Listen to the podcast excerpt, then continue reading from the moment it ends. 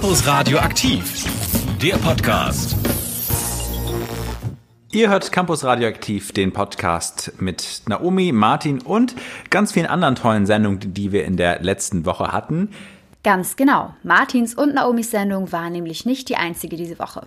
Am Dienstag war Lasse für euch am Start mit einer Handvoll kuriosen Facts und am Donnerstag waren Moritz und meine Wenigkeit Gina am Mittag nochmal für euch da. Und was soll ich sagen? Wir haben eine ganze Menge Quatsch erzählt. Und dann gab es noch jede Menge Schnee, oder Naomi? Das gab es auf jeden Fall. Wir haben auch noch ein bisschen darüber gequatscht, wie es ist, als Linkshändler durch Händler durch den Alltag zu laufen. Ja, und über Süßigkeiten auch, die wir nicht so gerne essen.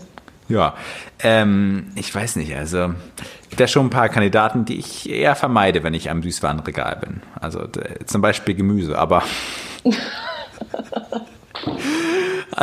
ansonsten äh, abonniert uns gerne äh, hier beim äh, Podcast-Portal eures Vertrauens oder facebook.com slash campusradioaktiv. Einfach ein Like da lassen oder campus-radioaktiv. Gebt uns gerne Feedback, wie auch immer, und verratet uns, was ihr gerne hören wollt. Wir sind immer offen für eure Themen. Jetzt wünschen wir euch viel Spaß beim heutigen Podcast.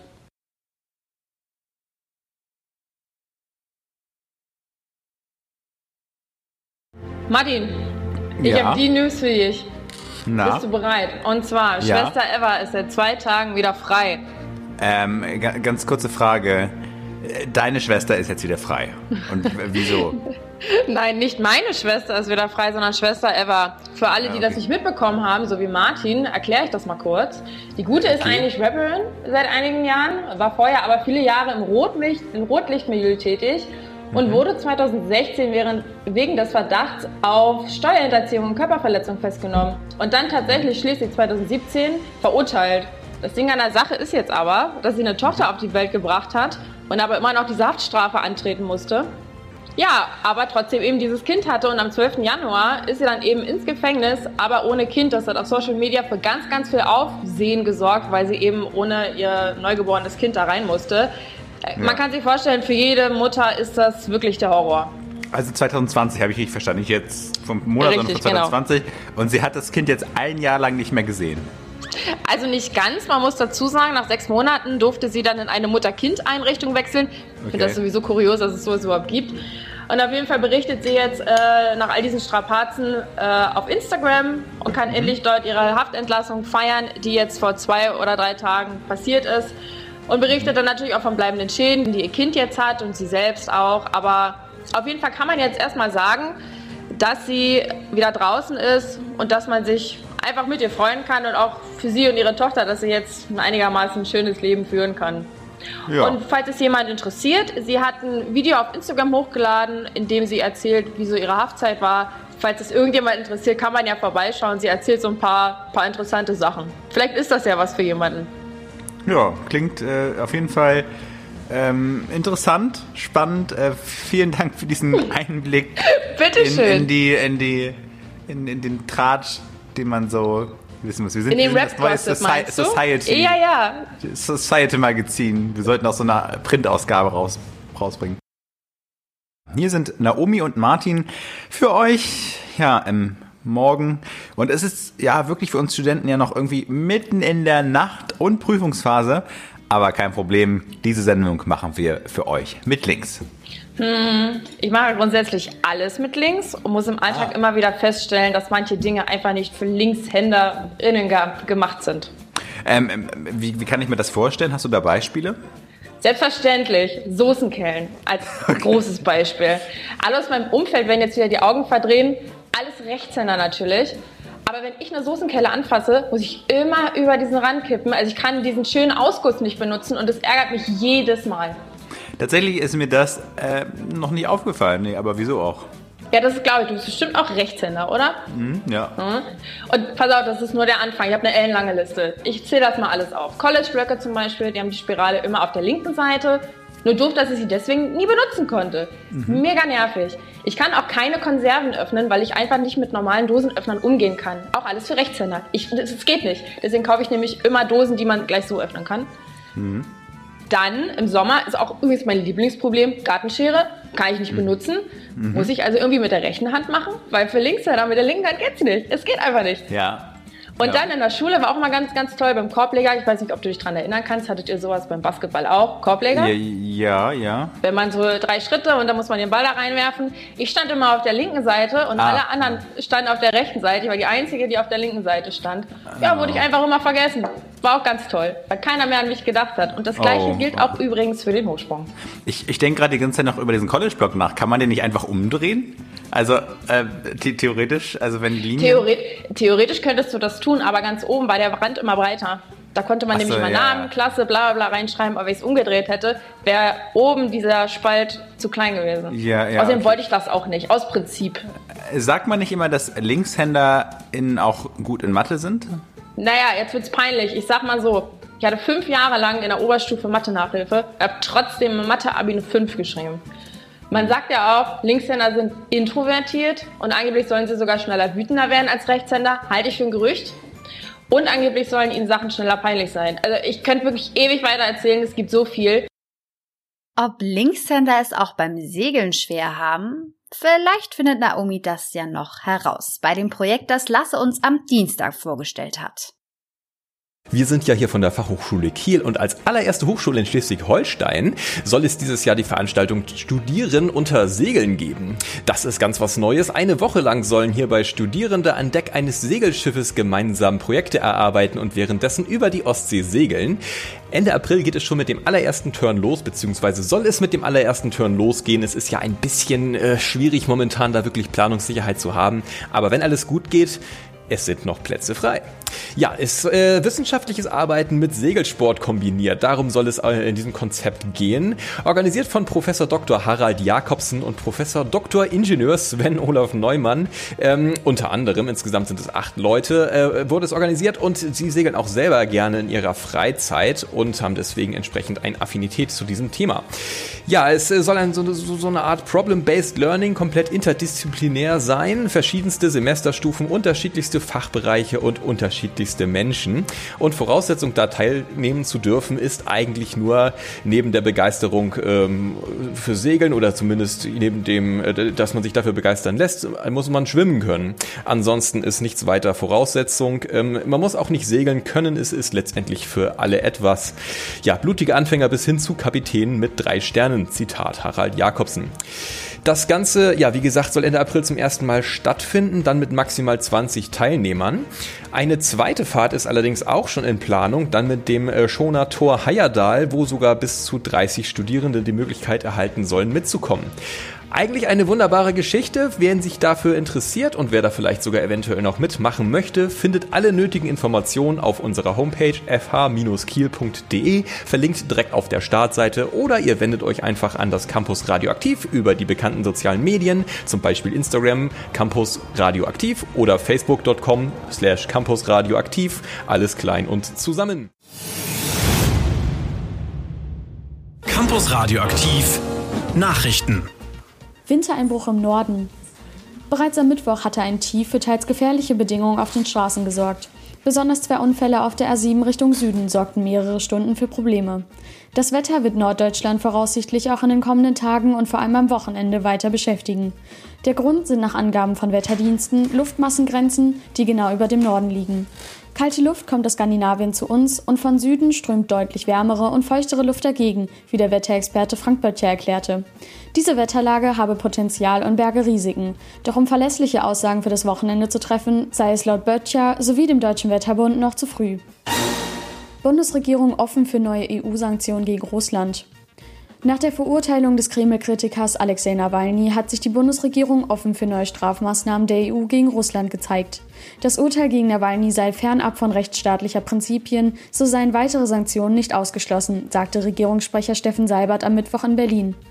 Die gesamte Bundesregierung fordere deshalb die Freilassung des Oppositionellen.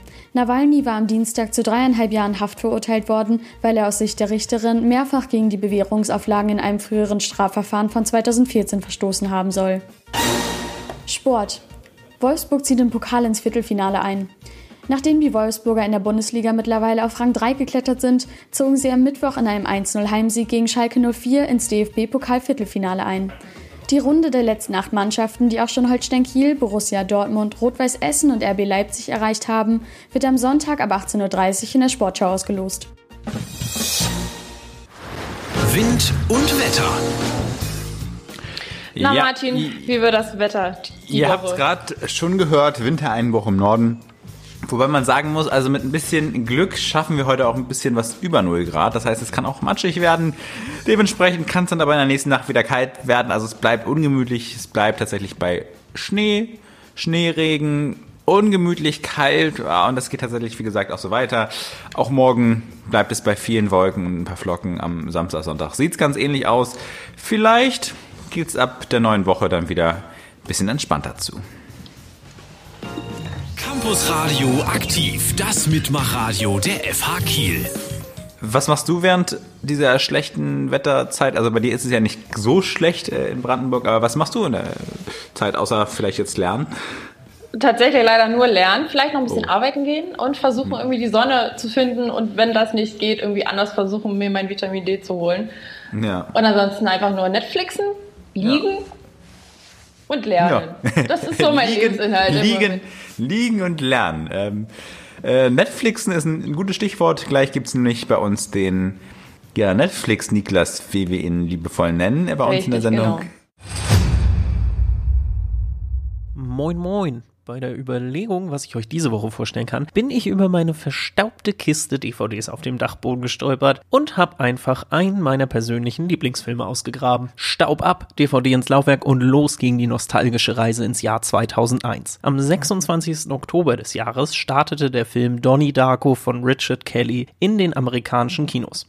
Da floppte er allerdings, was wohl auch auf das Startdatum kurz nach dem 11. September zurückzuführen ist. In Deutschland schaffte der Film es leider nicht in die Kinos. Erst die Veröffentlichung auf DVD verhalf dem Film zu seinem verdienten Ruhm. Zur Story. Donnie Darko, gespielt von Jake Gyllenhaal, lebte mit seinen zwei Schwestern und seinen Eltern in Middlesex, einem kleinen typischen amerikanischen Vorort. Auf den ersten Blick scheint er ein ganz normaler Teenager zu sein, doch er blickt auf eine kriminelle Vergangenheit zurück, schlafwandelt des Nachts und hat surreale Erscheinungen. Trotz Therapie und Medikamentenbehandlung findet er sich jeden Morgen irgendwo anders in der Kleinstadt wieder. Wieso seid ihr hierher gezogen? Meine Mom hat vor Gericht gegen meinen Stiefvater gestritten. Er hat psychische Probleme. Oh, die habe ich auch. Welche Art von psychischen Problemen hat dein Dad? Eines Nachts vernimmt er erstmals eine bedrohliche Stimme, der er bis zum Golfplatz des Ortes folgt. Dort sieht er jemanden mit einem Hasenkostüm und einer dämonischen Hasenmaske. Er heißt Frank. Ich habe einen neuen Freund. Ist er echt oder erfunden? Wach auf, Donny.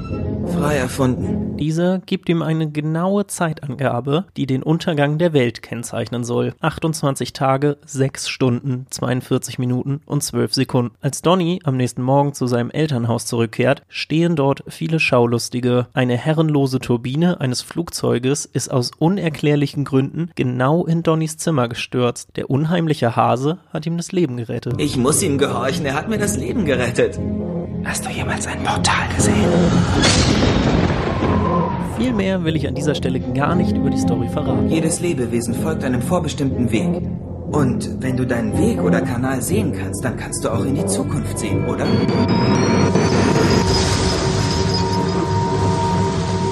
Ich kann leider dieses fesselnde Gespräch nicht weiterführen. Donnie Darko ist ein gelungener Mix aus Science Fiction, Coming of Age, Teenager-Komödie und Drama und behandelt auf seine ganz besondere Art das Thema Zeitreisen. Dabei widersprechen sich diese Genres nicht, sondern greifen wunderbar ineinander über. Trotz der teils wirklich witzigen Dialoge und der schrägen Charaktere überwiegt im Film aber letztendlich der melancholische, verstörende Charakter.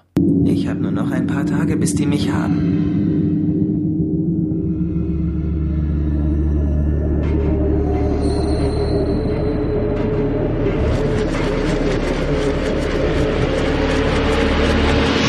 Das endlich auf? Das solltest du doch längst wissen. Donnie Darko ist ein Film, der die Gemüter spaltet, da er dem Zuschauer seine Geschichte nicht stringent erzählt, sondern ihm einen ungemeinen Interpretationsspielraum lässt. Wenn ihr selbst ins verdrehte Universum von Donnie Darko eintauchen wollt, könnt ihr den Film derzeit auf Amazon Prime umsonst schauen oder aber die DVD beim Anbieter eures Vertrauens ab 10 Euro erstehen. Wieso hast du dieses blöde Hasenkostüm an?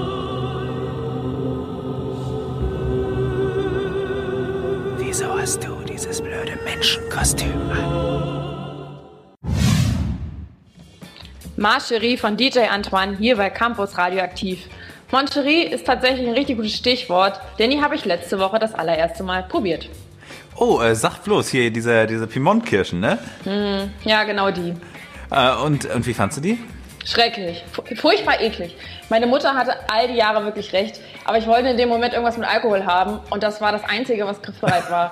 ich wusste überhaupt gar nicht, wohin mit all meinen Ekelgefühlen. Äh, ja, man sagt ja, dass es genau drei Schachteln Moncherie gibt, die ewig im Umlauf sind. Ähm, ich kann euch sagen, dass das nicht stimmt, denn meine Oma schenkt mir jedes Jahr eine Packung zum Geburtstag und eine zu Weihnachten. Ja, und ja. Du isst die? Ja, ich esse die, kann man sagen. Das ist jetzt nicht meine Lieblingssüßigkeit, aber die sind ganz okay. Ähm, aber lass doch einfach mal über unsere Hasssüßigkeiten schnacken. Was findest du äh, neben Moncherie noch richtig schlimm? Also prinzipiell mag ich Lakritze überhaupt nicht und ich schätze, damit stoße ich jetzt auf ganz, ganz viel Gegenwind. Aber es ist die pure Vollmilchschokolade. Ich weiß nicht, was daran toll sein soll, ganz ehrlich. Also wenn da Nüsse drin sind, ist das für mich noch in Ordnung. Aber so richtig pure Vollmilchschokolade, nee, nein, danke. Und bei dir okay. so? Äh, ehrlich gesagt, ich hasse so alle Sachen, wo man ewig lecken muss. Also diese Dauerlutscher hier oder diese, kennst du diese riesengroßen Zuckerkugeln, wo du einfach so fünf Stunden dran sitzt, dann klebt alles. Ich fand die toll. Hast, Als du Kind hast fand ich die toll. Hände, ja, ich finde Vollmilchschokolade toll. Äh, dafür bin ich ein Riesenfan von Marzipan. Also ich sterbe ja grundsätzlich für Macarons, generell in, in, jeder, in jeder Geschmacksrichtung. Also ich zähle das jetzt einfach mal als Süßigkeit. Generell sind Törtchen bei mir ganz, ganz oben wirklich, also dafür lasse ich alles stehen und liegen. Und ansonsten Gummibärchen und vielleicht Brownies noch mit Schokostückchen. Gibt es da bei dir noch irgendwas, was du sehr, sehr gerne isst? Ähm, ja. Also grundsätzlich finde ich tatsächlich auch, also wo du gerade Lakritze genannt hast, finde ich Lakritze ganz geil. Also ja, muss man, muss man halt, muss man halt. Äh, ich bin halt grundsätzlich Süßigkeiten-Fan. Wie gesagt, alles außer Schokolade. Ähm, wie sieht es bei euch aus? Minzschokolade, Brause-Ufos oder doch lieber Knisterkaugummi? Erzählt uns doch einfach, was ihr gerne nascht und was ihr auf den Tod nicht ausstehen könnt. Schreibt uns einfach bei Instagram campus-radioaktiv. Moritz und ich hatten dann am Donnerstag in der Mittagssendung vielleicht ein bisschen zu viel von den Schnapspralinen, denn wir haben ganz schön viel Quatsch erzählt. Sag mal, Gina, einmal im Jahr müssen wir unseren Sponsoren danken, ne? Wie, was für Sponsoren? Wir gehören zur FAQ. Warum haben wir Sponsoren? Da habe ich noch nie von gehört. Ähm, ich, keine Ahnung, ich bin ja auch ganz neu. Ich dachte, wir hätten Sponsoren. Na, aber ich, ich will auch keinen Ärger kriegen, ne? Ich glaube, also die Redaktion hat mir jetzt eine Liste gegeben und wir lesen die einfach mal vor. Okay. Ähm, ich fange mal an. Ja, ich bin gespannt. Äh, vielen Dank an Rimbo Rambo. Was? Den, ähm, ich glaube, es ist ein Actionfilmstar oder sowas. Nie Leben Rambo? ist Rimbo Rambo ein echter Mensch. Niemand heißt so. Sei mal bitte ein bisschen respektvoller zu äh, Rimbo Rambo. Das ist einer unserer größten, unserer größten Bezahler. Du, du spinnst doch. gleich, gleich hinter ähm, Tanja von Tackerhand. Fachärztin für Bürounfälle. Vielen Dank für die Spende. Wie bitte, die, das kann doch nicht sein.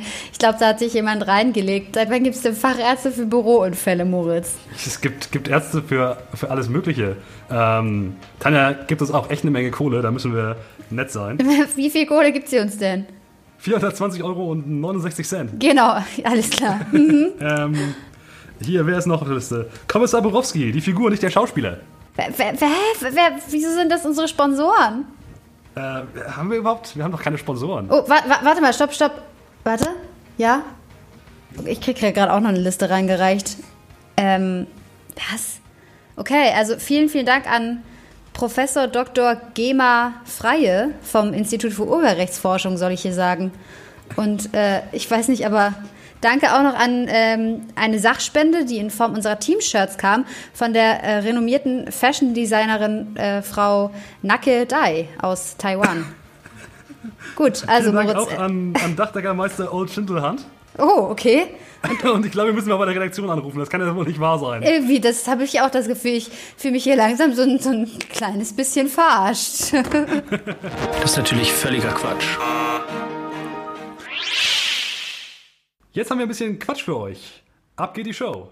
Ähm. Campus Radio aktiv. Das ist natürlich völliger Quatsch. In Kiel gibt es Störche, in Köln Geißböcke, in Hamburg kann man wählen zwischen Piraten und der Raute. Sie merken schon, es geht um Fußball. Und wo wir schon gerade in Spanien sind, äh, krasser könnte der Unterschied nicht sein. In Madrid spielen die Königlichen und bei Erzfeind Barcelona gibt es die Cules, was so viel wie Hintern heißt. Aber warum ist das so, liebe Lehrenden und Fußballexperten? Kühl, spricht man das überhaupt so aus? Cooles? Während ich es nicht aussprechen kann, weiß ich aber doch sehr, sehr genau, den Hersprung urzuleiten. Nein. Jetzt ist aus, ich kann nicht mehr. Die FC Barcelona-Fans sind bekannt dafür, den Gegnern bei einem Spiel kollektiv ihre Hintern zu zeigen. Definitiv nein. Wenn man sich das genau anguckt, dann reizt es den Stier eben besonders, wenn man ihn äh, an seinem Hinterteil angreift. Das geht doch nicht. In den Anfangstagen vom FC Barcelona war es ganz oft so, dass die Spiele einfach sehr, sehr häufig sehr, sehr viel zu spät begonnen wurden und die Leute mussten auf ihrem Arsch sitzen und auf das Team warten. Sie haben so in den 80er Jahren bei Spielen, um die Mannschaft anzufeuern, immer cool, cool, cool gerufen. Sechs vielleicht. Und zwar geht das zurück auf einen äh, Siegestanz der 20er, 30er Jahre, bei dem man äh, sich über den Gegner äh, lächerlich gemacht hat, den Gegner verhöhnt hat. So verstehen sich dort die Fans des FC Barcelona, ja. Also sie sind sozusagen der Angriff auf das Hinterteil, was dann die Fußballspieler zu unfassbaren Leistungen anstachelt. Indem man das blanke Hinterteil dem Gegner entgegengestreckt hat. So ungefähr wie wir das auch aus dem Film Braveheart kennen, wie das angeblich die Schotten mit den englischen Soldaten gemacht haben sollen. Ähm, so dass sie dann in einem Pokalspiel gegen Holstein Kiel in der Nachspielzeit vielleicht verlieren würden. Oh. Der FC Barcelona hat in Spanien so viele Meisterschaften gewonnen, dass die anderen Vereine in der Tabelle in der Regel hinter dem FC Barcelona stehen. Ja, und was sieht man von hinten? Klar, das ist der Grund, warum man auch die Fans der Blaugrana eben Cooles, also Hintern nennt.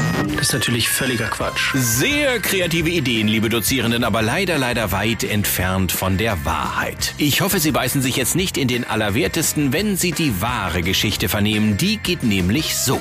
Zwischen 1909 und 1929 war das Stadion des FC Barcelona so gebaut, dass die Zuschauer während des Spiels auf der Balustrade des Stadions sitzen mussten. Damals noch eine einfache Bretterwand. Ging man auf das Stadion zu, sah man daher nur die Hintern der Fußballfans. Daher nennt man die Fans des FC Barcelona übersetzt Hintern oder eben Cules. Ich hoffe, diese Erklärung ging Ihnen jetzt nicht am Arsch vorbei und Sie raten auch nächstes Mal wieder mit bei. Das ist natürlich völliger Quatsch. Nach dem ganzen Unsinn in den Sendungen wurde es am Donnerstag zum Weltkrebstag Zeit, auch mal ein ernsteres Thema anzusprechen. Als gemeinnützige Organisation, wo viele motivierte Menschen mitarbeiten, ganz unterschiedliche Menschen. Für Krebspatienten, für Angehörige, für allgemein Interessierte, für Ärzte, Pflegekräfte. Zum Wohl der Gesundheitspflege, insbesondere bei Krebserkrankungen. Finanziert wird durch Spendengelder. Ziel soll einfach sein, das Thema Krebs so breit gefächert wie irgend möglich in Schleswig-Holstein, aber auch bundesweit ähm, darzustellen. Genau so würden die hauptamtlichen Mitarbeiter selbst die Schleswig-Holsteinische Krebsgesellschaft beschreiben. Neben sechs Außenstellen in ganz Schleswig-Holstein verteilt, haben sie ihren Hauptsitz in Kiel und machen es sich zur Aufgabe, gerade die betroffenen Krebspatienten und Angehörige zu unterstützen. Wir haben unterschiedlichste Angebote für Patienten und Angehörige zur Unterstützung im Alltag ab dem Tag der Diagnose. Das kann zum Beispiel sein ein Beratungsgespräch, psychologisches Beratungsgespräch oder eines von unserer vielen Kurse, Workshops, Angebote, Informationsabende. Wir haben an die 40, 50 Informationsabende im ganzen Land. Katharina Papke kommt schon aus dem onkologischen Bereich und arbeitete damals selbst direkt mit den Patienten im Krankenhaus. Heute ist sie seit zehn Jahren Geschäftsführerin der Schleswig-Holsteinischen Krebsgesellschaft und kommt immer noch jeden Tag motiviert zur Arbeit. Also ich muss wirklich sagen, das Schöne ist bei der Krebsgesellschaft, es gibt keinen ganz normalen regulären Tag. Ähm, es gibt mal nur Bürotage, ähm, dass einfach ähm, Anfragen abgearbeitet werden, Projektanträge abgearbeitet werden, dass wir uns mit den ehrenamtlichen Helfern, wir haben 250 ehrenamtliche Helfer in ganz Schleswig-Holstein, das bedarf viel Kommunikation und Koordination. Dann gibt es noch den politischen Austausch auf politischer Ebene. Wir arbeiten gerade ganz engmaschig mit dem Bildungsministerium zusammen, aber auch mit dem Gesundheitsministerium. Insgesamt arbeitet die Krebsgesellschaft also in alle Richtungen, mit Hauptaugenmerk auf Krebsberatung, Selbsthilfe und Kurse, Forschung Forschung, Prävention und Informationsvermittlung. Ganz besonders gefällt mir die Zusammenarbeit mit so wahnsinnig vielen unterschiedlichen Menschen. Alle haben irgendeinen Teil dazu beigetragen, dass die Krebsgesellschaft sich weiterentwickeln durfte. Und jeder tut das zum aller, allergrößten Teil mit sehr viel Engagement, Liebe und Einsatz. Und ähm, bei jedem ist genau das zu erkennen und alles zusammen ergibt dann tatsächlich am Ende die Krebsgesellschaft. Und das ist, glaube ich, das Besondere hier. Trotzdem ist die Arbeit bei der Krebsgesellschaft, gerade auch durch den engen Kontakt zu Betroffenen, oft emotional geprägt. Die Mitarbeiter setzen sich jeden Tag mit dem Thema Krebs auseinander und bekommen täglich das Leid einzelner Personen mit. Dadurch, dass ich jetzt schon lange im Bereich der Onkologie tätig bin, habe ich gelernt, ähm, mit vielen Situationen gut umzugehen. Und dennoch geht mir das ein oder andere sehr nahe. Und ich bin aber auch fest davon überzeugt, das ist gut so. Ich kann nur so meinen Job auch gut machen als Geschäftsführerin, wenn ich ein entsprechendes Empfinden dafür habe. Ich muss mich selber schützen und das kann ich in der Regel ganz gut. Und wenn mir mal etwas sehr nahe geht, hat das meist einen Grund. Und dem gehe ich nach und überprüfe das, aber ich verbiete mir das nicht. Gleichzeitig hat das Ganze auch eine sehr schöne Seite.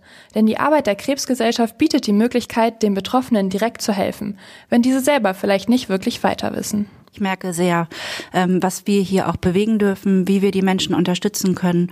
Und das ist auch der Grund, warum es so dankbar ist, im onkologischen Bereich arbeiten zu dürfen. Jeder einzelne Patient hat oder auch Angehörige hat eigene Hoffnung. Und das ist nicht immer Heilung. Das ist manchmal auch was ganz anderes. Und jedem können wir hier irgendwie Hilfe anbieten, irgendwie unterstützen. Und manchmal reicht es auch einfach nur ein offenes Ohr anzubieten. Campus Radioaktiv an diesem wunderbaren Donnerstagmorgen mitten in der Prüfungsphase. Für mich ist das ja immer eine stressige Zeit, vor allem wenn man nebenbei arbeiten geht. Man muss die ganze Zeit über Lernen und Lernen, Hausarbeiten abgeben, sein Zeitmanagement im Griff haben. Kenne ich, aber genau für dieses Problem biete ich ja jetzt einen äh, speziellen Kurs an. Einen Kurs? Bitte für was? Naja, ich bin ja Meditationstrainer. Bist du nicht. Äh, sagen wir mal so, eigentlich nicht, aber heute machen wir mal ein bisschen Entspannung und zwar hier bei der Campus Radioaktiv Telemeditation. Äh, Lasse, könnten wir vielleicht so ein entspanntes Hintergrundbett bekommen? Ja, perfekt. Ähm, okay, fangen wir einfach mal an. Atmet bitte tief ein und aus. Ein und aus.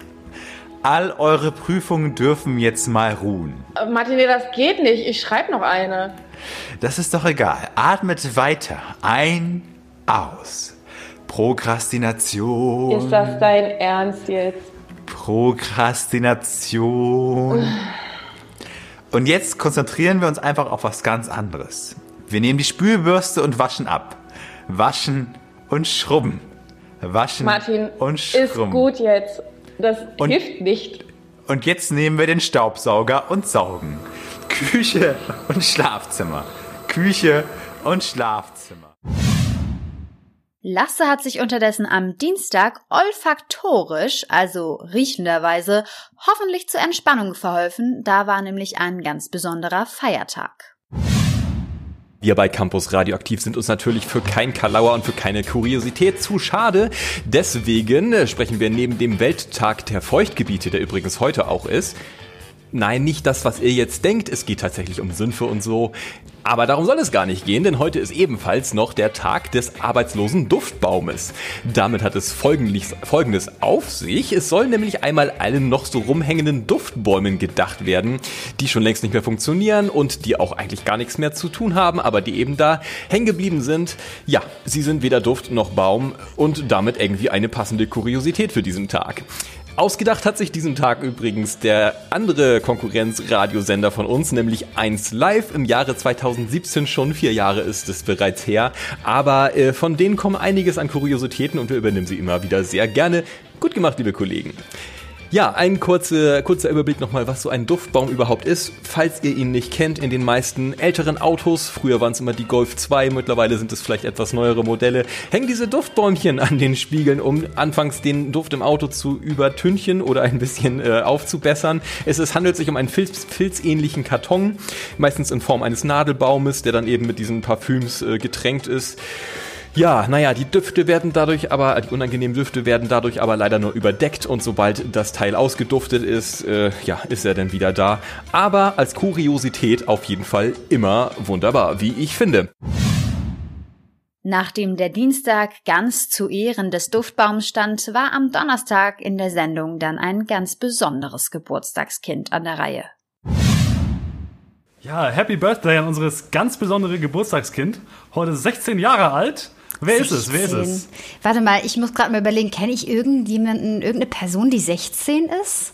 Ich glaube auch, es könnte 12 sein tatsächlich. Ich glaube, es ist 12. Nicht 16, tut mir leid, Leute. Auf jeden Fall ist es so, dass äh, wir alle dieses Geburtstagskind kennen, würde ich sagen. Ich glaube, jeder von euch und äh, der da draußen, der da draußen, der da der genau solche ja. Sprachfehler hat wie ich ähm, und auch nicht erkennt, dieses Geburtstagskind. Moritz, einen Trommelwirbel bitte. Für Facebook. Facebook! ja, Facebook, das, wer äh, kennt es nicht? Äh, Mark Zuckerbergs ähm, ja, größten Streich. Dieses, ähm, ja, ich weiß nicht, man könnte vielleicht schon sagen, ähm, Geschöpf, was uns alle einnimmt und äh, aufsaugt und äh, alle unsere Daten preisgibt, hat heute Geburtstag. Ja, hundertprozentig, aber es ist auch einfach aus der Kultur nicht mehr wegzudenken. Facebook hat, glaube ich, das unsere stimmt. Kultur so nachhaltig verändert. Was würdest du Facebook zum Geburtstag schenken? Ich würde Facebook wäre? zum Geburtstag schenken. Pff, ähm, wahrscheinlich irgendwie, irgendwie die, die DSGVO als Druckerzeugnis oder sowas. ja, eine Unterlassungsklage. ja, vielleicht. was würdest ähm, du Facebook schenken?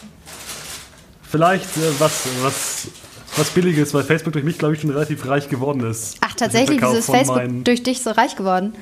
Ich, ich bin der wahre Erfinder von Facebook. Ach, echt? Nein, da spielen wir noch mal ein bisschen Happy Birthday.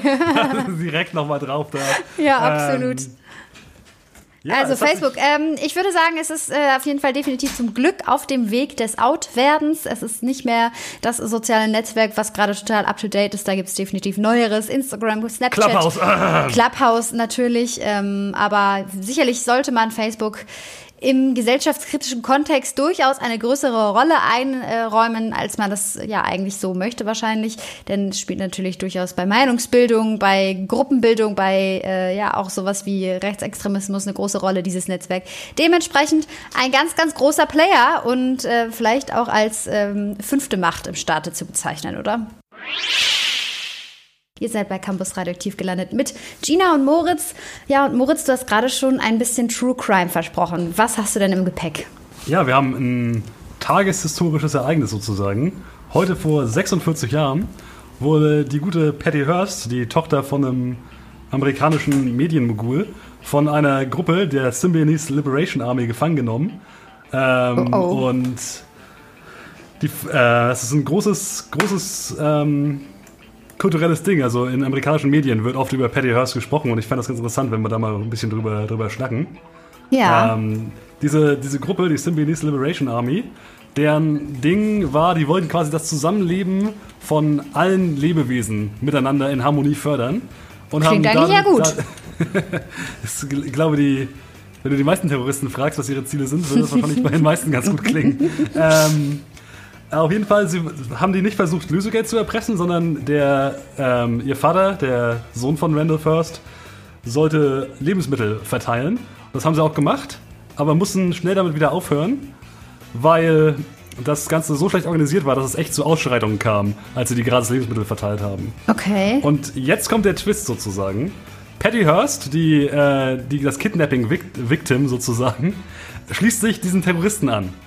Ähm, Huch. Oh oh. Kleiner Seitenwechsel.